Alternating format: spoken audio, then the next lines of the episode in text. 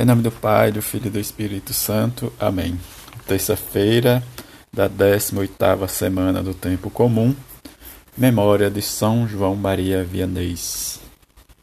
Evangelho de Mateus, capítulo 15, versículo de 1 a 2, versículos de 10 a 14.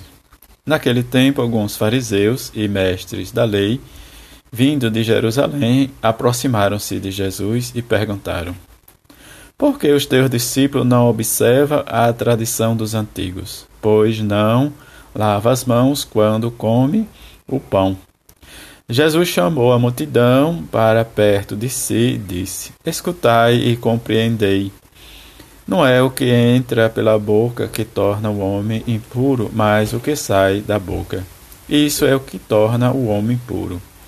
Então os discípulos se aproximaram e disseram a Jesus: Sabe que os fariseus ficaram escandalizados ao ouvir as tuas palavras.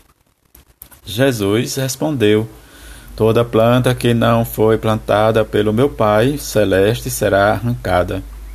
Deixai-os, são cegos guiados, são cegos guiando cegos. Ora, se um cego guia outro cego, os dois cairão no buraco. Palavra da salvação, glória a vós, Senhor.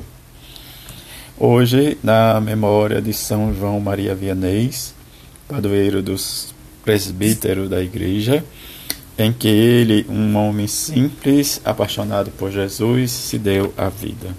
Diante da sua dificuldade de aprendizado, teve dificuldade de chegar ao seu ministério. Mas Deus tem seus planos para aqueles que ele escolhe e vai capacitando aos poucos e vai colocando pessoas no seu, no seu caminho para realmente chegar à missão final. Diante da coragem, né, diz que São João Maria Vianney esteve e que diz aqui no comentário da liturgia Deus conosco, coragem sou eu, não tenhas medo. Palavras de Jesus. Estas palavras de Jesus aos discípulos ressoam no coração e na vida de São João Maria Vianney. Enfrentou muitas dificuldades até alcançar o sacerdócio ministerial.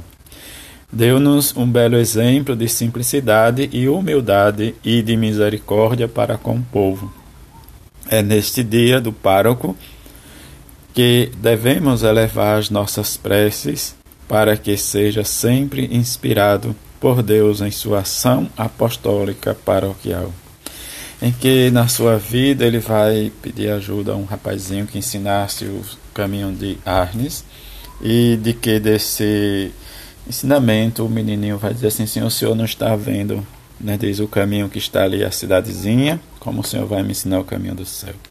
Mas diante deste homem simples, ele vai dizer que nós precisamos de duas vias para chegar a Deus: a oração e o amor diante da oração, que é o coração nosso para alcançar o coração de Deus, mas que diante da sua vida, do seu despojamento para ensinar, ele foi um homem que realmente surpreendeu aqueles que o via no seu amor apaixonado para o ministério sacerdotal, em que ele vai suprir no seu tempo a vida pastoral de seus vizinhos que estavam todos doentes, seus ah, irmãos no sacerdócio.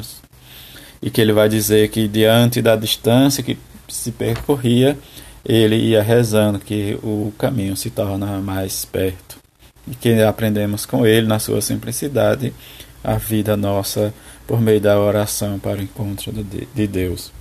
O evangelho de hoje que escutamos, a história diz que Mateus nos apresenta sobre o cumprimento da lei dos antigos, a tradição. Diante desse fato de Jesus dizer o que torna o homem puro não é o que entra, mas o que sai. O que sai da nossa boca para o outro. Muitas vezes nós falamos coisas e palavras desagradáveis que ferem o coração do outro. E quando ferimos por palavra, é isso que Jesus vai dizer, nós estamos sendo cegos, egoístas, mas que precisamos abrir o nosso coração para que a palavra de Deus ressoe na vida daqueles que nos acompanham, que estão perto de nós. diante do exemplo de São João Maria Vianney, nós possamos, junto com a bem-aventurada Virgem Maria, nos sentirmos acolhidos por Jesus e deixar que Ele vá nos curando das nossas enfermidades, para que nós possamos ter esta coragem de discípulos missionários. Que não seja nós que guiamos o outro, mas que, diante do, da ação do Espírito Santo, nós possamos guiar aquele que, aqueles que nos deixa ouvir não a nossa voz, mas a voz de Jesus. Que sejamos homens e mulheres de palavras de Jesus Cristo e que nesta ação nós possamos amar e rezar, rezar e amar para que possamos alcançar o paraíso a Jerusalém celeste. Que diante deste homem exemplar São João Maria Vianney, junto com a bem-aventurada Virgem Maria e São José, que possamos abrir os nossos olhos para a palavra de Jesus e de seu Evangelho. Que deixamos ser guiados por ele para que tenhamos uma terça-feira feliz e fiquemos em paz.